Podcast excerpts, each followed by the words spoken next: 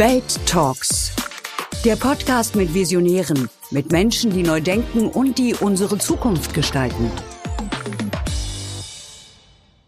Herzlich willkommen. Mein Name ist Jan-Philipp Burgert. Ich bin Chefredakteur des TV-Senders Welt.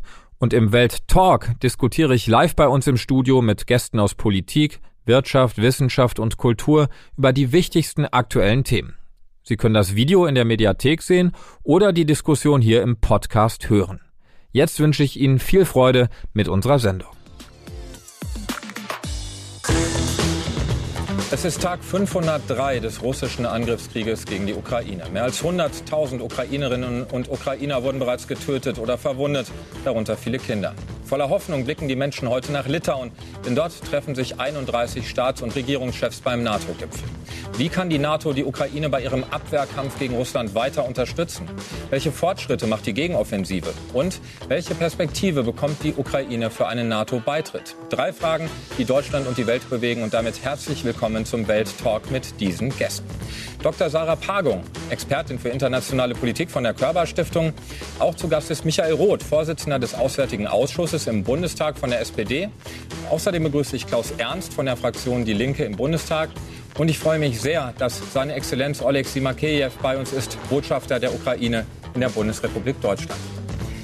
Exzellenz, der NATO-Gipfel findet zur Stunde noch statt. Doch es scheint schon jetzt klar zu sein, die Ukraine wird nicht sofort Mitglied der NATO und auch ein konkreter Zeitplan wird offenbar in Litauen nicht vorgelegt. Wie groß ist Ihre Enttäuschung darüber? Ähm, die Verhandlungen laufen immer noch.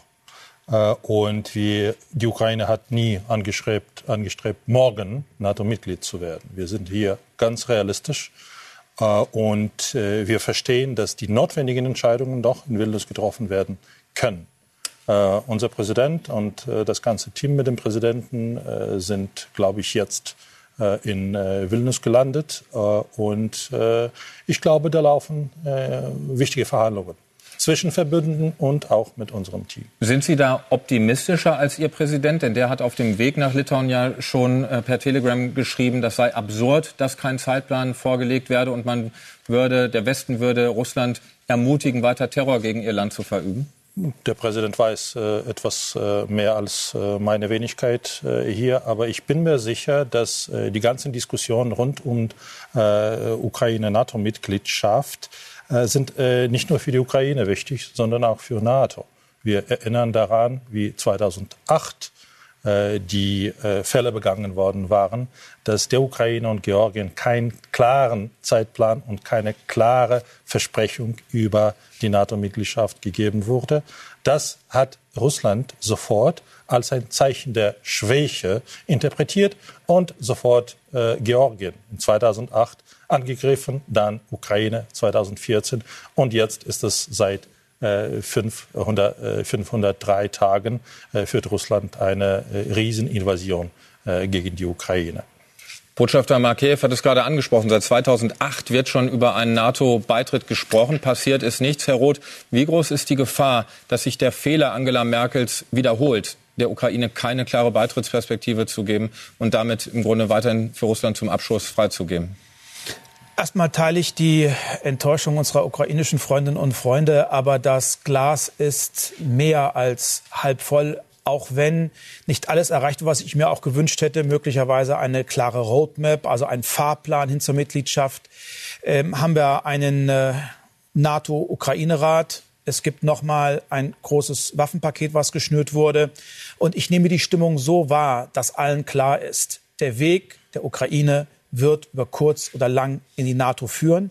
Was mich ein wenig enttäuscht, sind diese Strohpuppendebatten, die permanent geführt wurden. Und in Ihrer Eingangsfrage an den Botschafter deutete sich das ja auch so ein bisschen an. Ähm, die, der sofortige, die sofortige Mitgliedschaft der Ukraine. Niemand will das. Ich kenne niemanden, der sofort die Ukraine in die NATO aufnimmt. Ja, die ehemalige stellvertretende Generalsekretärin äh, Stefanie Babst hat das in mit einem Streitgespräch mit Ihnen genau das gefordert. Noch nicht mal das also hat sie gefordert. Sie hat äh, gesagt, wir sollten Herrn Putin ein Ultimatum von einem Jahr setzen und dann. Ich halte das für falsch. Ich glaube, die, die herrschende Auffassung in der NATO ist nach dem Krieg, nach einer Friedenslösung. Aber ich glaube, dass wir diesem geschundenen Volk auch Zuversicht schulden. Und ich finde, wir haben schon zwei Angebote unterbreitet. Das eine ist der EU-Kandidatenstatus mit dem Ziel, dass die Ukraine der EU angehört. Zweitens der Marshallplan, der Wiederaufbau der Ukraine. Und dazu gehört drittens, damit das Land auch wirklich dem russischen Imperialismus etwas entgegensetzen kann, eine NATO-Perspektive. Und das ist nicht nur im Interesse der Ukraine, das ist auch in unserem Interesse. Ich frage trotzdem noch mal nach beim Botschafter, wenn man hört, was der amerikanische nationale Sicherheitsberater Jake Sullivan heute Morgen gesagt hat. Also es, man möchte einen Reformweg aufzeigen, aber einen Zeitplan könne man noch nicht nennen. Das klingt ja wirklich sehr, sehr vage. Fühlen Sie sich da nicht hingehalten? Ähm, wir fühlen uns äh, etwas im Stich gelassen, wenn immer wieder von der Ukraine etwas verlangt wird und die Augen zugedrückt wird, in welchen Umständen wir auch äh, die notwendigen Reformen äh, ins Leben rufen. Wir sind mitten in einem Krieg und wir haben in dem, im, im äh, letzten Jahr mehr für Demokratie, für wirtschaftliche Entwicklung, für Reformen äh, auf unserem Weg in die EU und NATO gemacht als äh, Jahre zuvor. Wir reformieren uns trotzdem und wir sagen, wir brauchen keine Sonderrabatte für die Mitgliedschaft. Und das Wichtigste, was auch äh, mein guter Freund Michael äh, jetzt gesagt hat, man begreift auch äh, in den Gesellschaften und in, äh, in NATO-Hauptstädten, dass es in im, im Interesse Deutschland, äh, Vereinigten Staaten, Litauen, Lettland, Rumänien ist, dass Ukraine NATO-Mitglied wäre, wird. Weil wir machen heute das, äh, wofür NATO eines Tages geschaffen worden war. Die, äh, das Welt, den Westen, die Welt, den Westen gegen einer russischen, vor einer russischen oder sowjetischen Aggression zu schützen. Das machen wir alleine und das machen unsere Mädels und Jungs an der Frontlinie. Herr Ernst, Ihre Partei, die Linke, sieht die NATO mehr als kritisch. Ihre Parteifreundin äh, Sevim Dadelin nannte die NATO kürzlich sogar ein Kriegsführungsbündnis. Wie groß ist Ihre Genugtuung, dass die Ukraine bis auf weiteres jetzt erstmal nicht NATO-Mitglied wird? Genugtuung gibt es da gar keine. Das hat Ursachen, dass es so ist. Und äh, da möchte ich Herrn Roth widersprechen. Die Kanzlerin hat ja 2014 gute Gründe gehabt warum sie gesagt hat, die Ukraine soll nicht in die NATO gehen. Sie hat gesagt, das ist eines der korruptesten Länder Europas und da ist ein NATO-Beitritt überhaupt nicht vorstellbar. Also insofern, dass es so ist, wie es jetzt ist, hat Ursachen. Und die Ursachen liegen jetzt nicht an allen anderen. Es liegt natürlich auch an den Verhältnissen ähm, äh, in der Ukraine, wo Sie nichts dafür können jetzt als Botschafter, um das mal deutlich zu sagen, wo auch die Menschen in der Ukraine nichts dafür können, um das auch zu sagen, die können auch nichts dafür, dass dieser Krieg ist. Die leiden am meisten unter diesem Krieg. Das sind die Menschen, die darunter leiden. Aber es ist auch eine Frage des Systems. Und das System, ein Oligarchensystem in der Ukraine, mit all dem, was wir wissen, war eben nicht so weit, da hat die Kanzlerin vollkommen recht, dass man sie die NATO aufnimmt. Und ich bin mir nicht sicher, ob jetzt schon der Zustand erreicht wäre, auch was die innere Struktur des Landes angeht. Tatsächlich, der, der Biden hat gesprochen, die haben auch Nachholbedarf in Demokratie hat er gesagt in seiner Rede am Sonntag. Also ob das alles schon so weit ist, dass man sagen kann, äh, äh, in die NATO aufgenommen zu werden, ähm, wie gesagt, nicht ihr, nicht ihr Verschulden, auch nicht Verschulden der Menschen, aber das ist eine Systemfrage und das, glaube ich, muss die Ukraine zuerst klären, wenn überhaupt solche Fragen auf den Tisch kommen dürfen. Und im Übrigen bin ich mir auch nicht sicher, ob die Welt dann sicherer ist. Äh, wenn, äh, wenn zwei streiten, äh, hauen aufeinander ein. Und Sie sehen das auf der Straße. Da geben Sie noch, doch nicht dem einen ein Messer und dem anderen eine Keule, sondern Sie versuchen, die Menschen zu trennen. Mhm. Und wenn wir jetzt die NATO äh, immer mehr ranführen an die russische Grenze, mhm. dann haben wir genau den Zustand, dass äh, diese diese Verhältnisse äh, aufeinander einzuschlagen eher risikoreicher werden, als wenn die getrennt sind. Okay. Das wäre meine Haltung dazu. Aber könnte ich Sie fragen? Sie können mal zwei streiten, ist, ist ganz toll. Aber nehmen wir an, da kommt jetzt hier Rot zu Ihnen und schlagt ihn ins Gesicht. Würde ich niemals tun. Ich weiß es. Aber nehmen wir an. Nur wenn er es nicht macht, können wir es nicht annehmen. Ach so, da sitzen Sie einfach ruhig und sagen, na okay, ist nichts passiert. Mach, mach's, mach's doch mal. Diese, diese Fragen kenne ich von der Kriegsdienstverweigerung. Da ist, bin ich gefragt worden, da kommt also einer mit der Waffe und vergewaltigt ihre, ihre Tochter ja. und Sie haben zufällig ein Gewehr dabei. Ja. Was machen Sie dann? Und was machen Sie? Ich sage Ihnen, die Frage ist, ich habe nie auf der Straße zufällig ein Gewehr dabei. Und wenn man kein Gewehr hat und wenn man eher auf eine Friedenslösung setzt, dann hat man die Position oder die Möglichkeit, tatsächlich äh, ähm, äh, solche Auseinandersetzungen auch zu verhindern. Okay, dann sagen Sie Ihrer Frau, äh, Ihren Kindern und Ihren Wählern, dass ich werde Sie nie schützen. Stimmt das? Ja, ich glaube, Sie brauchen mich nicht schützen. Wir haben jetzt 60 Jahre, haben wir jetzt Das einigermaßen vernünftige Okay. Verhältnisse gekriegt. Ich glaube Weil niemand, Sie können doch ich nicht glaube, wir haben nicht die Situation, dass uns die Ukraine schützen muss. Die glaube ich, kann man nicht. Sich selber, Ihre Familie werden Sie, Sie nicht müssen schützen. uns nicht schützen. Also Nein. ich kann mir das nicht Okay. vorstellen, dass wir in eine Situation geraten könnten, wo die Ukraine uns schützen muss. Könnte ich mir nicht vorstellen. Frau Pagung, aus Ihrer Sicht wurde da heute die Chance verpasst, ein klares Abschreckungssignal Richtung Russland zu senden? Also ich glaube, es wurde vor allen Dingen verpasst, ein klares Signal überhaupt zu senden. Wenn wir uns anschauen, was möglicherweise oder wahrscheinlicherweise das Ergebnis sein wird, also der Botschafter hat ja gesagt, dass wir es noch nicht wissen, aber es sieht ja danach aus, als wenn man sich nicht auf eine klare Roadmap äh, einigen kann, auch nicht auf eine wirkliche politische Zusage. Und das hat aus meiner Sicht mehrere, also mehrere Konsequenzen und mehrere Probleme. Also es ist ja in der Tat so, dass es sehr schwierig ist zu sagen, wir nehmen die Ukraine sofort auf und wir nehmen sie nie auf. Aber das ist ja vielleicht auch gar nicht die Frage, sondern die Frage ist, was können wir in der Grauzone dazwischen machen? Und für die Ukraine ist ja das große Problem, dass die westliche Unterstützung, die die Ukraine braucht zur Selbstverteidigung, etwas ist, was von den politischen Stimmungen in den Ländern abhängig ist. Das kann sich mit jeder Wahl ändern, das kann sich mit innenpolitischen Stimmungen ändern. Und das ist natürlich für die Ukraine ein großes Risiko, insbesondere in der Phase, in der sie noch nicht Mitglied der NATO ist. Und ich, was ich mir heute wünschen würde, wären festere Zusagen auch für die Zukunft, beispielsweise mit bilateralen oder kleineren multilateralen Abkommen, um genau der Ukraine diese Sicherheit zu geben, ähm, auch in Zukunft die eigene Selbstverteidigung leisten zu können. Und wenn Sie mir erlauben, einen kurzen Kommentar zu der Frage der Demokratie. Ich halte das für ein Strohmann-Argument. Also wenn wir uns die NATO anschauen mit ihren Mitgliedstaaten, haben wir da die Türkei drinne, ähm, wir haben Ungarn drinne. Das sind jetzt alle Staaten, in denen man durchaus mal eine Frage stellen kann, wie gut da die Demokratie ist und ob sie am Ende so viel besser ist als in der Ukraine. Das war von beiden ein Argument, nicht von mir. Ja, Beiden ja, haben aber es Sie, haben, gesagt. aber Sie haben es ja gebracht. Sie Ja, haben's Biden Sie hat's haben, ich würde, gesagt. ich würde sagen, Sie haben sich zu eigen gemacht. Also das ist, glaube ich, nicht der ausschlaggebende Punkt. Der ausschlaggebende Punkt, gerade für die USA, ist, dass man fürchtet, in diesen Krieg hineingezogen zu werden. Ich glaube, das ist die Frage, über die wir diskutieren sollten und nicht über den demokratischen Zustand der Ukraine. Dann die USA waren eine Kraft, die da jetzt auf die Bremse getreten hat, schon im Vorfeld des Gipfels. Aber nach unseren Informationen hat auch die Bundesregierung da massiv gebremst. Herr Roth, nach unserem Empfinden verteidigt die Ukraine gerade auch unsere Freiheit. Warum tut sich Deutschland dann, die Bundesregierung, gerade so schwer, eine realistische, konkrete Beitrittsperspektive zu eröffnen? Erstmal möchte ich eine Lanze für Herrn Biden brechen. Noch einmal ähm, auch mich enttäuscht die Zurückhaltung im Weißen Haus. Aber das, was die USA bislang geleistet haben, um der Ukraine beizustehen, ist beachtlich. Und wir in Europa wären dazu niemals in der Lage. Ohne die USA stünde die Ukraine nicht da, wo sie jetzt dankenswerterweise stehen kann. Aber das muss jetzt weitergehen. Und äh, Sie wissen, äh, dass unser Bundeskanzler sich sehr stark auch orientiert äh, an der strategischen Ausrichtung ähm, des Weißen Hauses und an den Ausrichtungen von äh, Präsident Biden. Was ich jetzt hier recht, ist, dass wir eine breite, auch kontroverse Diskussion in Deutschland und in Europa über eine NATO-Perspektive, über das Für und Wider und über die möglichen Alternativen nie geführt haben. Denn äh, ich wäre ja bereit dazu, sie zu führen, denn ähm, nehmen wir mal die Sicherheitszusagen, die jetzt übergangsweise kommen müssen. Ich stelle mir gerade vor, dass wenige Staaten Sicherheitszusagen oder Garantien abgeben.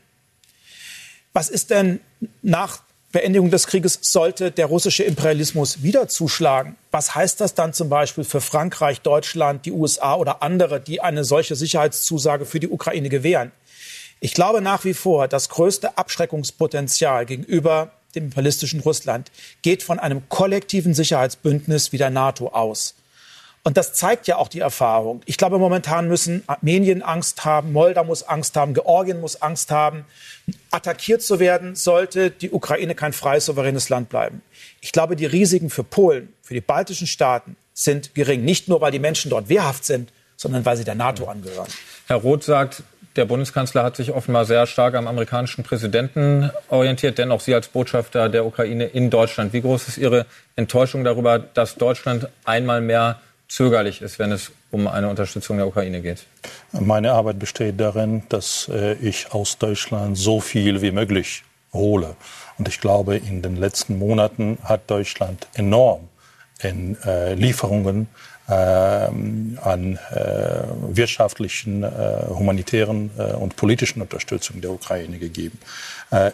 Äh, ich habe äh, jetzt in diesen neun Monaten das ganze Land bereist und ich sehe, wie stark die Bevölkerung Ukraine unterstützt, wie hoch äh, die Solidarität bleibt. Und das ist auch eine gute äh, äh Botschaft äh, an alle Entscheidungsträger äh, hier. Äh, dieses Volk versteht, worum es geht in der Ukraine und warum Ukraine unterstützt werden muss.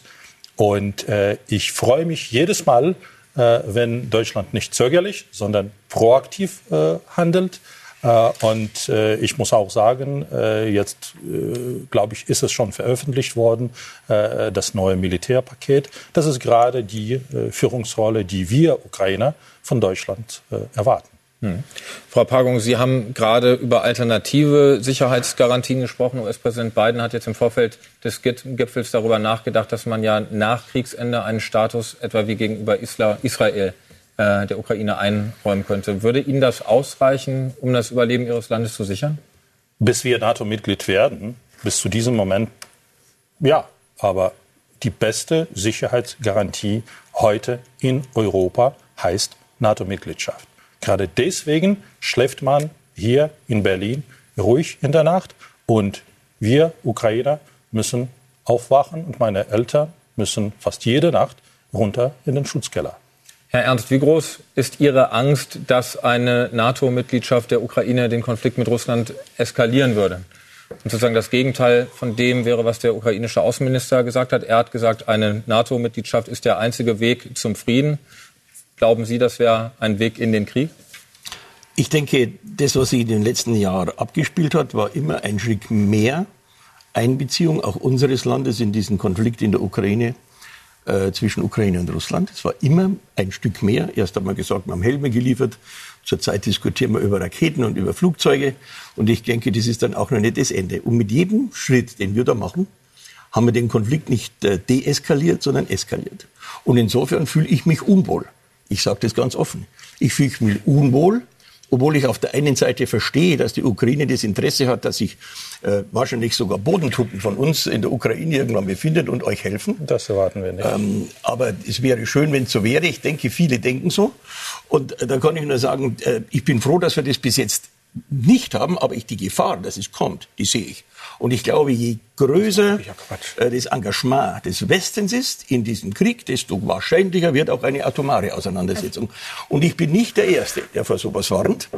Auch in Amerika gibt es Stimmen, wie Sie wissen, Herr Roth, die inzwischen diese, diese Frage äh, auf, äh, aufwerfen. Und es ist vor allen Dingen so, dass auch deutsche Militärs, es ist ja nicht so, dass alle Militär äh, äh, blind hinter, dem, äh, hinter dem, diesem Weg stehen, sondern dass auch die Militärs diese Frage ernsthaft diskutieren. Ich sage also, es wäre dringend notwendig, über Friedenspolitik zu reden, über zu überlegen, was, äh, welche Möglichkeiten gibt es jetzt, einen Waffenstillstand zu machen, ausgehend von einem Waffenstillstand zu einem Friedensabkommen zu kommen, um erstens das Töten zu beenden, um das Unrecht in der Ukraine zu beenden, das ihnen durch, die Russ, äh, durch Russland zugefügt wird und äh, zu beenden, dass dieser Krieg sich eskaliert auswirken kann. Das wäre das wie, wie soll das denn konkret aussehen? Das wird so aussehen. Ich, ich glaube, es wird auch so kommen, dass es irgendwann einen Waffenstillstand gibt auf Grundlage der jetzigen Situation. Ich habe übrigens die Vermutung, dass die Amerikaner, äh, Amerikaner warten, wie läuft denn die Offensive? Sie läuft offensichtlich nicht so, wie es Amerika erwartet auch nicht wie die Ukraine das erwartet. Und irgendwann gehen wahrscheinlich auch die Soldaten aus. Unsere Militärs haben davor gewarnt, dass es ein Krieg wird wie, in, wie beim Ersten Weltkrieg, ein Stellungskrieg. Fünf Meter vor, fünf Meter zurück. Und das erleben wir jetzt auch. Und deshalb, wenn, wenn sich diese Meinung durchsetzt, auch bei den Militärs, dann wird wahrscheinlich ein Waffenstillstand an dieser Linie kommen, die dann besteht.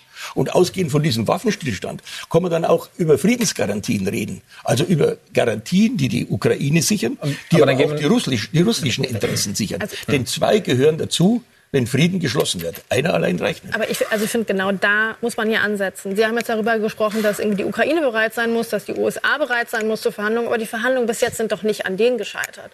Und wenn Sie sagen, es braucht zwei dazu, dann ist doch die Frage, wie kriegen wir Russland dazu? Und dazu haben Sie überhaupt gar nichts gesagt. Und das ist, nee, nee. Und das ist mein, das ist, ich habe Sie gerade auch ausreden ja, lassen. Klar, darum frage ich ja Sie, ob ich einen Einwand und, machen darf. Und, und genau, also ich finde, und genau da finde ich diese Friedensgespräche, Forderungen, ehrlich gesagt, viel zu dünn, weil zum einen ist es nicht so, dass es keine Kontakte gäbe. Sie erreichen nur einfach nicht die politische Ebene, um über sowas zu verhandeln, weil es von russischer Seite nicht gewollt ist.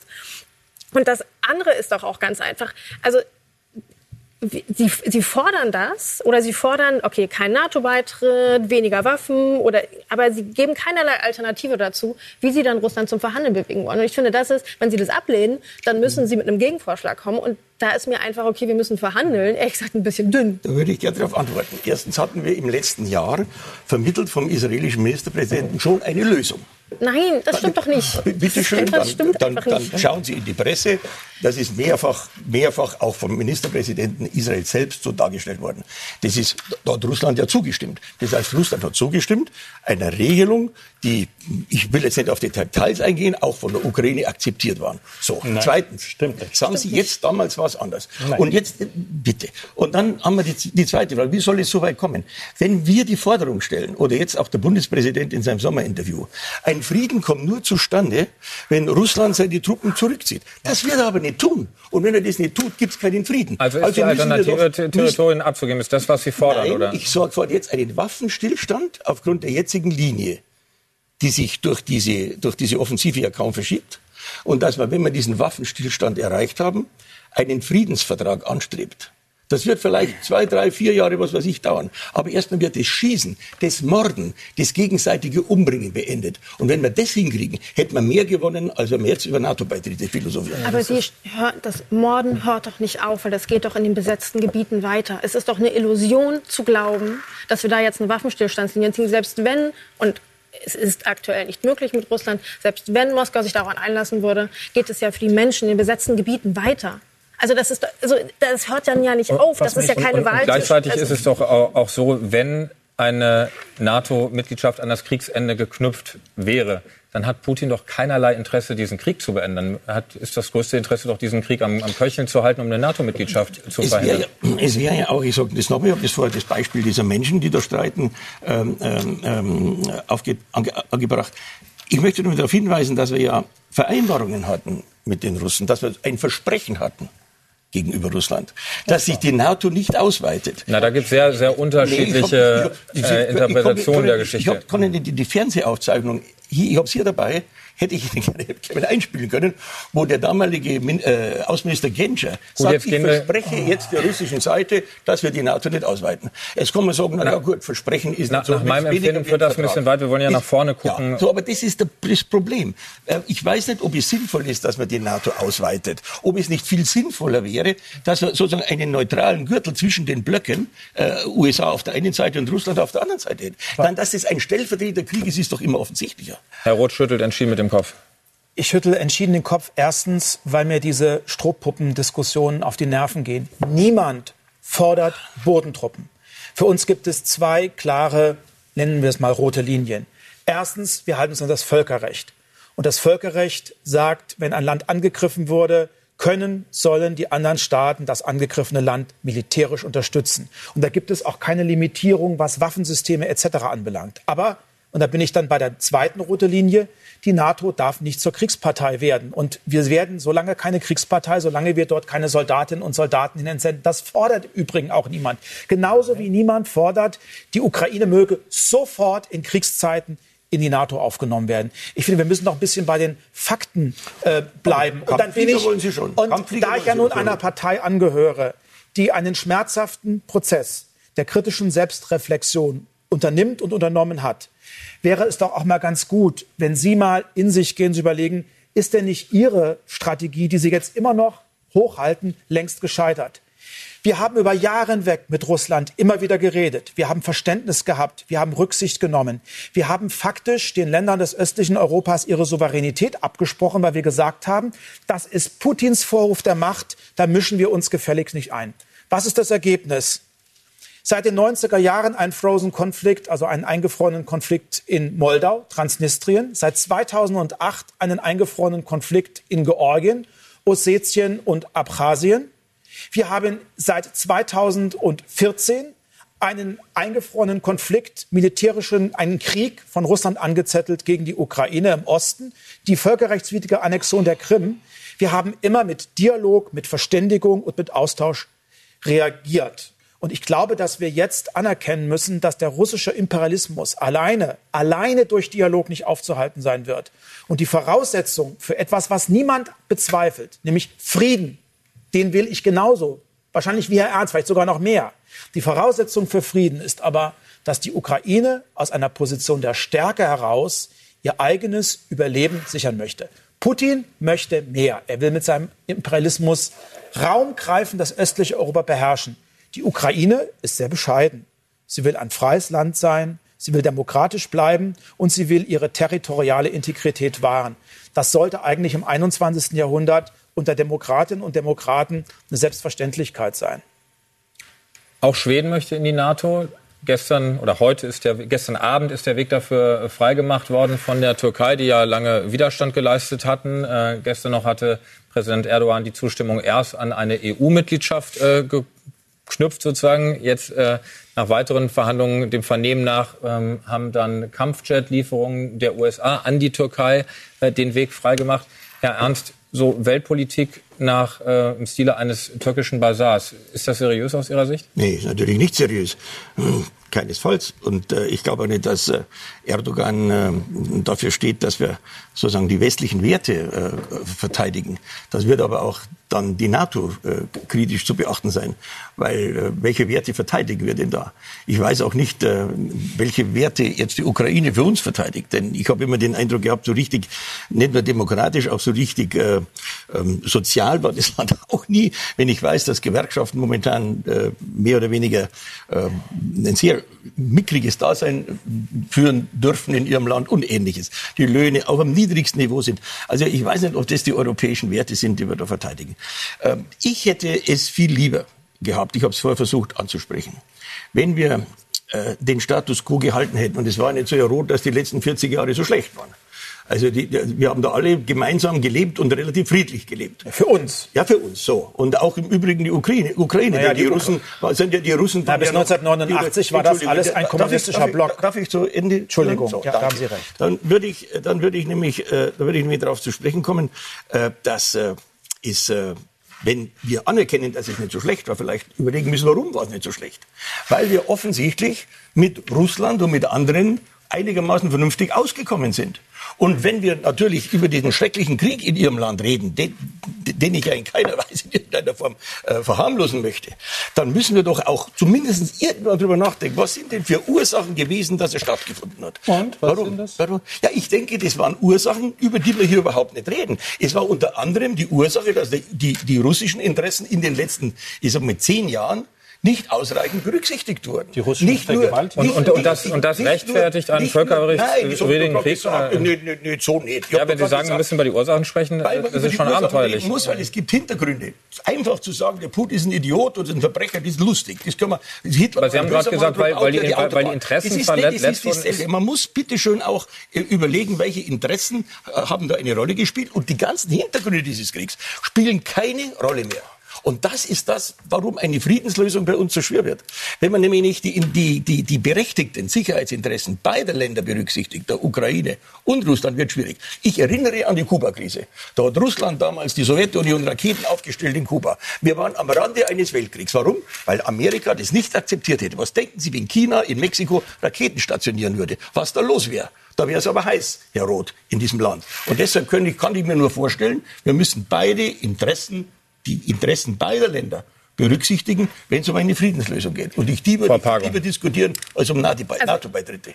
Davon waren wir ja auch schon weg. Ich, also ich kranke wirklich an dieser Gleichsetzung der Interessen zwischen der Ukraine und Russland. Das, also das halte ich wirklich nicht für stichhaltig. Also aus zwei Gründen. Erstmal die reale Lage, die wir haben, nämlich russische Soldaten in der Ukraine und nicht andersrum. Also da ist die Frage, von wem sind die Sicherheitsinteressen gerade mehr bedroht oder ist wirklich auch das Überleben eines Staates und der Menschen, die da drin leben.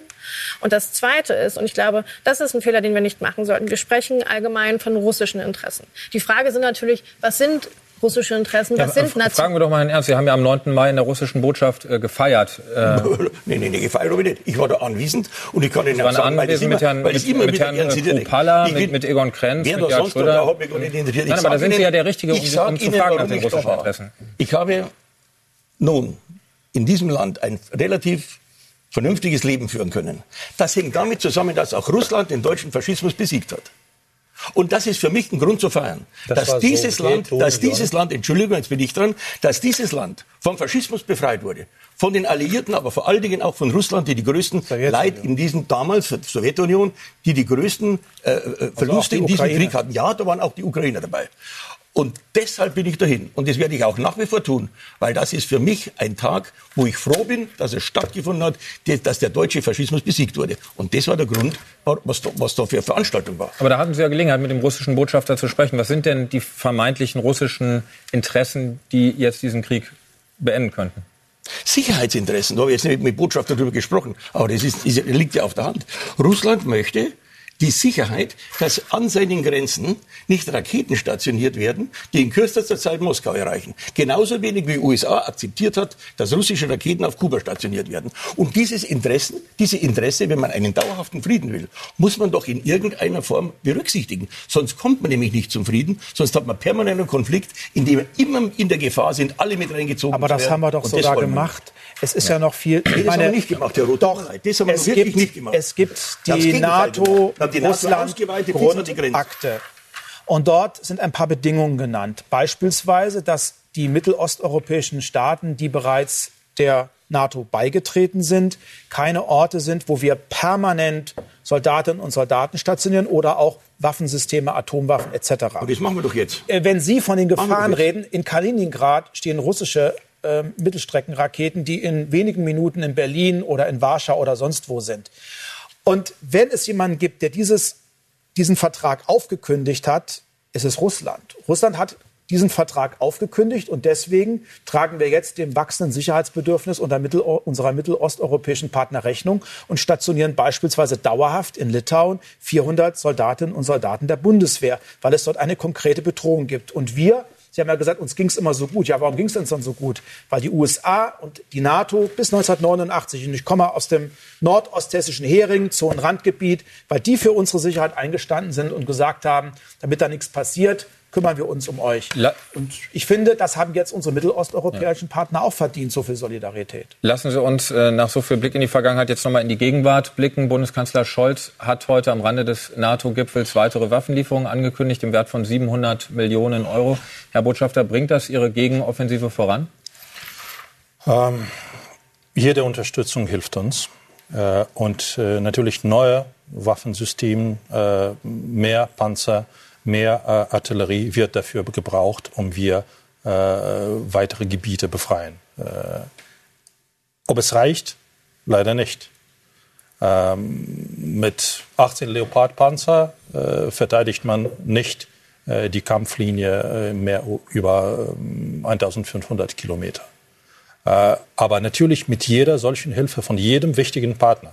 Und Deutschland ist jetzt auf dem Platz zwei unter unseren Partner, werden unsere Soldatinnen und Soldaten besser geschützt, besser vorbereitet und bessere Chancen gegen äh, eine einbarrikadierte äh, russischen Armee in den besetzten Gebieten. Sie haben gerade gesagt, das reicht nicht. Was bräuchten Sie denn? Wo, wofür werben Sie denn gerade jetzt hier auch bei der Bundesregierung, was die Ukraine von Deutschland bräuchte, um wirklich Fortschritte zu machen bei der Gegenoffensive? Wir sind im ständigen Kontakt mit der Bundesregierung und äh, viele Dinge sind wichtig, aber äh, Luftabwehrsystem, sind besonders wichtig, um unsere Städte und unsere Zivilisten zu schützen und auch unsere Truppen ganz an der Frontlinie. Und äh, in diesem Paket äh, sind auch äh, zwei äh, Patriot-Startgeräte äh, enthalten. Wir brauchen mehr gepanzerte Fahrzeuge, weil äh, noch im letzten Jahr sind unsere Mädels und Jungs da an der Frontlinie in Pickups unterwegs gewesen. Jetzt kriegen wir mehr gepanzerte Fahrzeuge, äh, Schützenpanzer wie Marder, enthalten auch in diesem Paket. Äh, und auch Leopard 2 und Leopard 1 Panzer noch 25 äh, sind im, äh, im neuen Paket äh, enthalten. Und haben Sie die, die Hoffnung auf eine Beteiligung Deutschlands an der Kampfjet-Koalition schon aufgegeben? Äh, nein, aufgegeben nicht. Äh, und wir sind auch in, im Gespräch mit Deutschland, wie Deutschland auch dazu beitragen kann. Und Streumunition haben Sie doch auch. Streumunition, die geächtete Streumunition, wo sie immer sagen, die Russen setzen die ein, ganz schlimm, sind die ja. Bösen. Und jetzt wollen sie sie selber, machen sie sich genauso böse, wenn sie die einsetzen. Wir werden diese Streumunition nicht gegen Zivilisten wie Russen einsetzen. Kann man doch bei Streumunition gar nicht sagen. Die wirkt doch, als der Krieg schon vorbei ist, tappen die Menschen drauf und sind tot. Nein, wir, wir werden gegen russische Truppen in den Feldern das benutzen und nicht in den Städten. Verbotene geächtete Munition, die Sie den Russen vorwerfen, die sind die Bösen, weil sie sie einsetzen, wollen sie jetzt selber einsetzen. Herr Ernst, ich habe keine einzige, keinen einzigen Tweet von Ihnen gesehen zu Russlands Angriffskrieg. Wollen wir jetzt über Tweets diskutieren oder über, die, zu, über das Thema? Nein, zu Ihren Botschaften, zu Ihren Positionen. Und übrigens, ich habe keinen Botschafter erlebt, der mich so beleidigt hat wie Ihr früherer. Das will ich auch mal sagen. Ich bin froh, dass der weg ist. Ja, dafür haftet ja Herr Makeyev jetzt nicht. Und ich sage Ihnen, Sie haben nie russische Aggression, nie, kein einziges Wort gesagt gegen Putin, gegen äh, Vergewaltigung, Ach. gegen Benutzung von Russland für diese Streumunition. Wieso ich sage, ich sage doch, Russland sind die Bösen, weil sie sie einsetzen. Jetzt setzen Sie diese Munition auch ein, dann machen Sie sich doch selbst auch zum Bösen. Man muss sich doch auch unterscheiden von dem. Welche Werte sind denn das noch, wenn wir genauso sind wie die Russen? Was ist denn das für ein Wert? Haben Sie Putin vorgeworfen, äh, einen Angriffskrieg äh, zu, zu beginnen? Ich habe mich zu diesem Krieg in, viel, in vielfältiger Weise geäußert im Übrigen. Und ich habe immer Nein. diesen Krieg verurteilt. Und ich mache das hier, wenn Sie es gern hören wollen, nochmal. Aber ich habe kein Verständnis für den Einsatz von Streumunition. Wo, wo unser unser früherer Bundespräsident, als er noch äh, andere Ämter hatte, sogar für diese Ächtung geworben hat. Und jetzt sagt er, na ja Gott, wir müssen die Amerikaner, dürfen wir den anfallen. Das ist unmöglich. Ich finde dieses Verhalten mit Streumunition unmöglich. Herr Roth, wie bewerten Sie als Vorsitzender des Auswärtigen Ausschusses den Einsatz von Streumunition? Also was ich erstmal sehr negativ bewerte, ist, dass Sie, Herr Ernst, hier in einer fordernden Art gegenüber der Ukraine auftreten, die aus meiner Sicht jegliche kritische Selbstreflexion vermissen lässt. Also ich hoffe, dass ich hier nicht auftrete als jemand, der die Weisheit mit Löffeln gefressen hat. Ich äh, finde, äh, uns allen steht gut zu Gesicht, manchmal auch ein bisschen Zweifel oder auch Selbstkritik walten zu lassen. Und dann bin ich bei der Streumunition. Ich habe das auch sehr deutlich gemacht. Ich würde mir wünschen, wir würden die Ukraine so umfassend mit dem ausstatten, was sie dringend braucht, damit wir auf den Einsatz von Streumunition verzichten können. Wir können das jetzt völkerrechtlich diskutieren. Ich will kein Zyniker sein. Dann wären die Ukraine und die USA auf der sicheren Seite, weil sie das Oslo-Abkommen im Gegensatz zu Deutschland nie unterzeichnet haben. Aber ich sehe durchaus auch die ethischen Gesichtspunkte. Und ähm, ich kann das Ringen ähm, auch von Herrn Biden gut verstehen, der auch deutlich gemacht hat, wir wollen dann Streumunition liefern, die, ähm, ähm die, die, die, die, wo es wenige Blindgänger gibt, die dann auch die Zivilisten möglicherweise nicht in dem Maße gefährden. Aber es ist eine Waffe, die mir auch nicht gefällt. Umso wichtiger wäre es, dass wir jetzt schauen in der NATO, was können wir anstelle von Streumunition der Ukraine so rasch zur Verfügung stellen, dass sie von Russland besetztes Territorium zu befreien vermag und sich weiter schützen. Was könnte das sein? Es ist ja eben deutlich geworden, wo ich den größten äh, Bedarf sehe, ist bei Flug, äh, bei, der, bei der Luftabwehr, das heißt Artillerie, Munition in allen Bereichen. Es wäre großartig, wenn beispielsweise die Ukraine noch weitere IRIS-T-Systeme ähm, hätte. Denn ich, wenn ich das richtig verstanden habe, ist es ja momentan eine für die Ukraine furchtbare Situation. Sie schützen nämlich ihre Städte, weil sie permanent von Russland angegriffen werden. Aber sie haben möglicherweise zu wenig Luftabwehr, um ihre eigenen Soldatinnen und Soldaten zu schützen. Also braucht sie mehr. Also mehr Munition, Artillerie, IRIS-T. Das wären die Systeme, die ich am wichtigsten erachte. Und dann äh, stehe ich auch dieser F-16 Kampfjet-Koalition offen gegenüber. Deutschland wird sich mit Kampfjets daran nicht beteiligen können, weil wir diese F-16 nicht haben. Ähm, und ob wir logistisch oder auf andere Weise unterstützen können, ich finde, das sollten wir dann in vertraulichen Gesprächen regeln.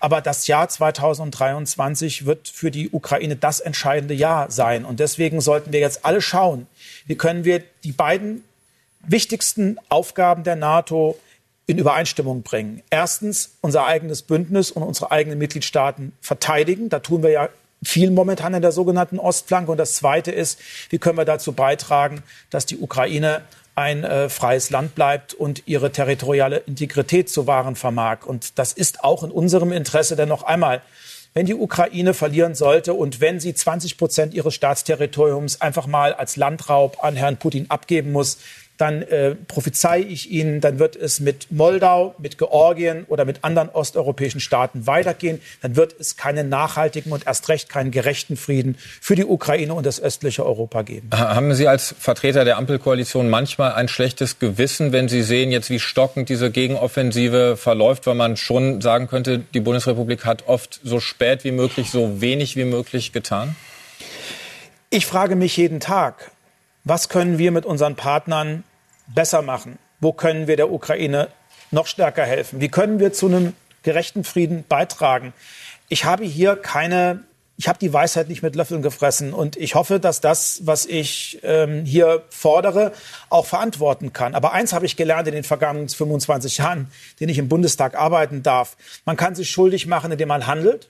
Man kann sich aber auch ziemlich schuldig machen, wenn man wegguckt und nicht handelt. Frau Pagung, wie beurteilen Sie den Einsatz von Streumunition, der im Raum steht? Also ich finde, und da würde ich Herrn Roth recht geben, dass es nicht so einfach ist, wie es auf den ersten Blick aussieht.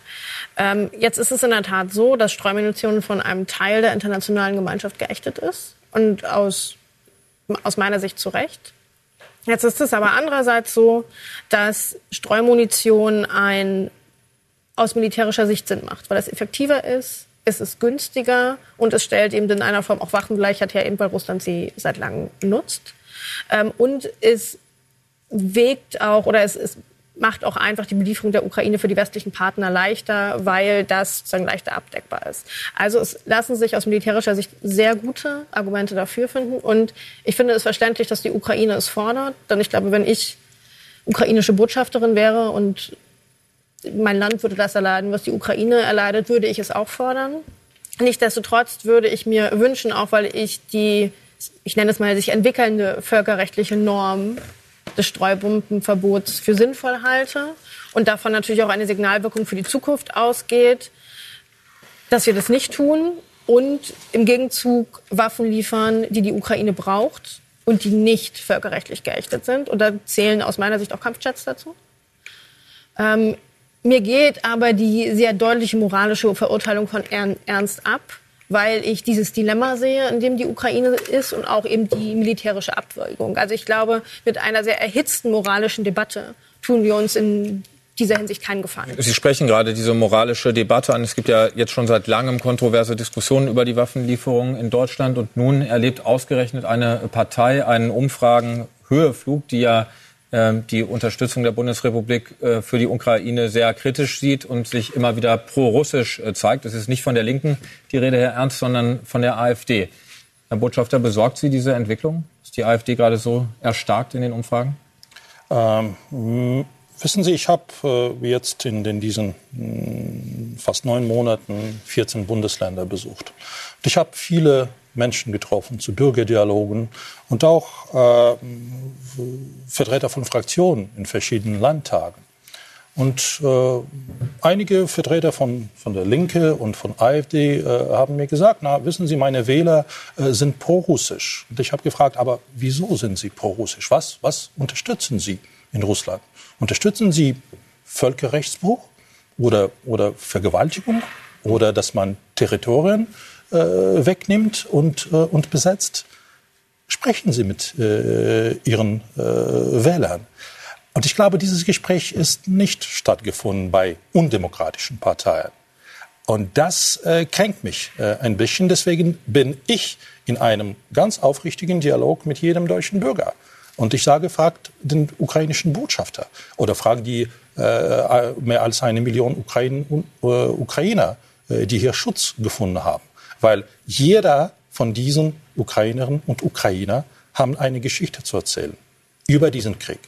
Es gibt keinen Ukrainer, der äh, in diesem Krieg äh, Verwandte, Geliebte äh, oder Bekannte verloren hat.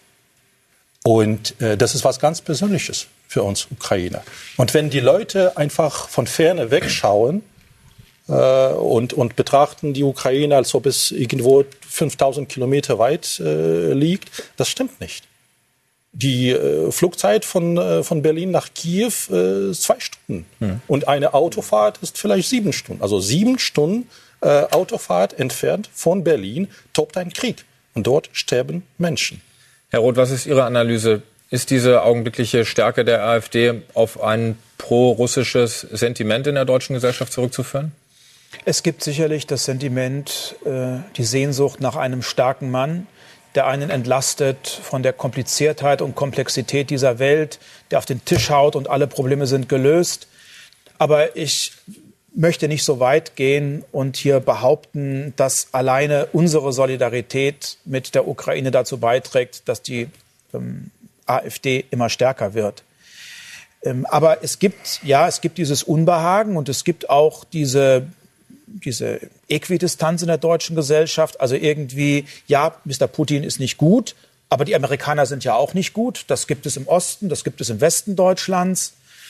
Das muss man auch äh, zur Kenntnis nehmen. Aber nach wie vor bin ich schwer beeindruckt, dass so viele Deutschen nach wie vor mit großer Aufmerksamkeit, mit ganz viel Empathie diesen Krieg verfolgen und an der Seite der Ukraine stehen. Meine größte Sorge war, dass nach wenigen Monaten das Interesse abflacht, wir in der Politik und in den Medien nur noch geschäftsmäßig darüber diskutieren und die Öffentlichkeit sich anderen Krisen und Konflikten zuneigt. Das ist definitiv nicht der Fall. Das liegt aber nicht an uns und erst recht nicht an mir. Das liegt an den Ukrainerinnen und Ukrainern selbst. Ich glaube, jeder, der in seinem Wahlkreis, in seinem Heimatort mal mit diesen Menschen zusammengetroffen ist, der lernt die lieben und, und, und mögen. Und dann haben wir eben auch Profis ähm, an der Spitze dieses Staates. Es gibt einen Propagandisten, der das Böse vertritt, und das ist Herr Putin, der nach wie vor es schafft, auch Menschen hier mit seiner Propaganda anzustecken. Und es gibt einen, der kann positiv und authentisch kommunizieren. Und das würde ich mal sagen, ist der ukrainische Präsident Zelensky, der es schafft, dass die Menschen nicht nur einen rationalen Blick auf dieses Land haben, sondern einen empathischen. Und das ist ganz wichtig. Frau Pagung, wie ist Ihre Wahrnehmung? Sehen Sie die Möglichkeit, dass die deutsche Bevölkerung der Unterstützung für die Ukraine müde wird und deswegen extreme Kräfte erstarken?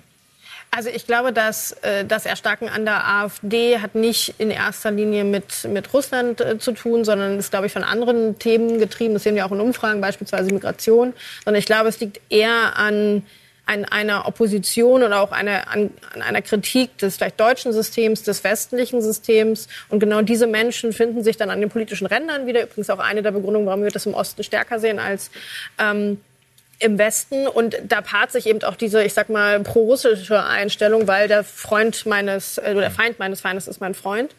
Ähm, ich bin bis jetzt positiv gestimmt, dass wir weiter eine breite Unterstützung in Deutschland sehen. Ich glaube, wir sollten aber sehr genau hinschauen, weil die Frage ist natürlich am Ende, wie groß sind die also wie groß sind die Lasten hier in Deutschland? Wann werden Menschen vielleicht auch müde dieses Themas? Ich glaube, ich glaube, ich bin positiv, aber wir sollten hinschauen. Ein positiv gestimmtes äh, Schlusswort von Frau Pagung. Ich danke Ihnen und Ihnen herzlich für die angeregte Diskussion und Ihnen für Ihr Interesse. Bis zum nächsten Mal beim Welttalk. Vielen Dank. Danke Ihnen. Das ging aber schnell.